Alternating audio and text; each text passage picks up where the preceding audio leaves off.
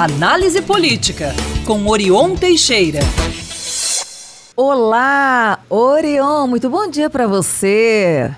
Bom dia, Luciana, Lucas, Murilo, ouvintes espectadores da Band News. Prazer voltar a falar com vocês. Bom dia.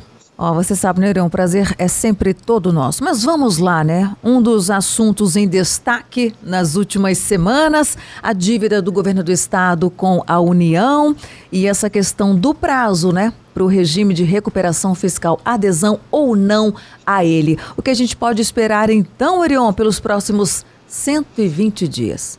Luciana, todos estão comemorando a decisão do ministro Cássio Nunes do Supremo Tribunal Federal de conceder mais 120 dias de prazo para que Minas e o governo federal encontrem uma solução consensuada, conciliada, de modo a tornar viável o pagamento da dívida do Estado de 160 bilhões de reais que se tornou impagável. Hoje ninguém está contra essa alternativa de negociar, dialogar. E alguns tentam faturar em cima disso, outros tratando-a como normalidade, mas poucos viram o que era necessário, que a solução estava à sua frente mas escondida ali atrás de conceitos, preconceitos políticos, ideológicos, vaidades, antipatias pessoais, incompreensões e outras formas de negação aí da realidade. Foi feito todo esse movimento para recomeçar tudo e dizer que ainda falta o diálogo e a interlocução entre o governo de Minas e o novo governo federal. Outro dia falamos aqui, Luciano, antes mesmo do início dessa construção, e ainda comentei que o ano iria acabar, como está acabando, sem que o governador de Minas tenha tido a necessária iniciativa de pedir uma audiência com o presidente da República. O ano vai acabar, mas não será possível começar 2024 sem quebrar esse medo, essa prevenção ou até mesmo arrogância.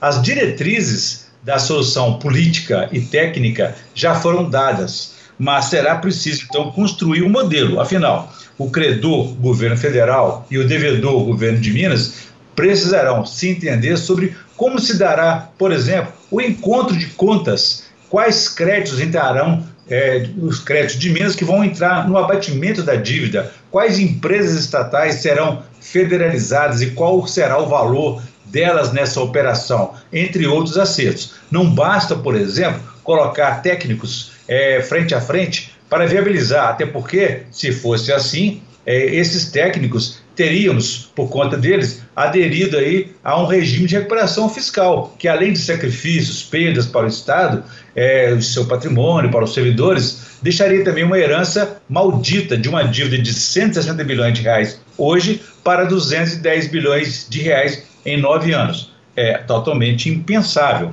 uma situação como essa. Da mesma forma como a política do possível mudou essa realidade até aqui, ela precisa ser reconhecida e exercida nas negociações futuras aí. Ao final, aquela política que foi criminalizada lá atrás por muitos e que por conta disso muitos se elegeram, ganharam nessa crise, então ela precisa ser tratada como algo mágico, possível de fazer o que é impossível, quando se defende realmente os interesses públicos. Após essa experiência de Minas Gerais, que tem tudo para ser vitoriosa, Luciana, outros estados poderão copiar esse modelo e resgatar a política como forma de transformação social, econômica. Com certeza, o Rio de Janeiro, Goiás e o Rio Grande do Sul, para citar três estados que se declararam quebrados, e arrependidos de terem aderido aí ao regime de recuperação fiscal, terão agora também a oportunidade de beber nessa fonte e encontrar a solução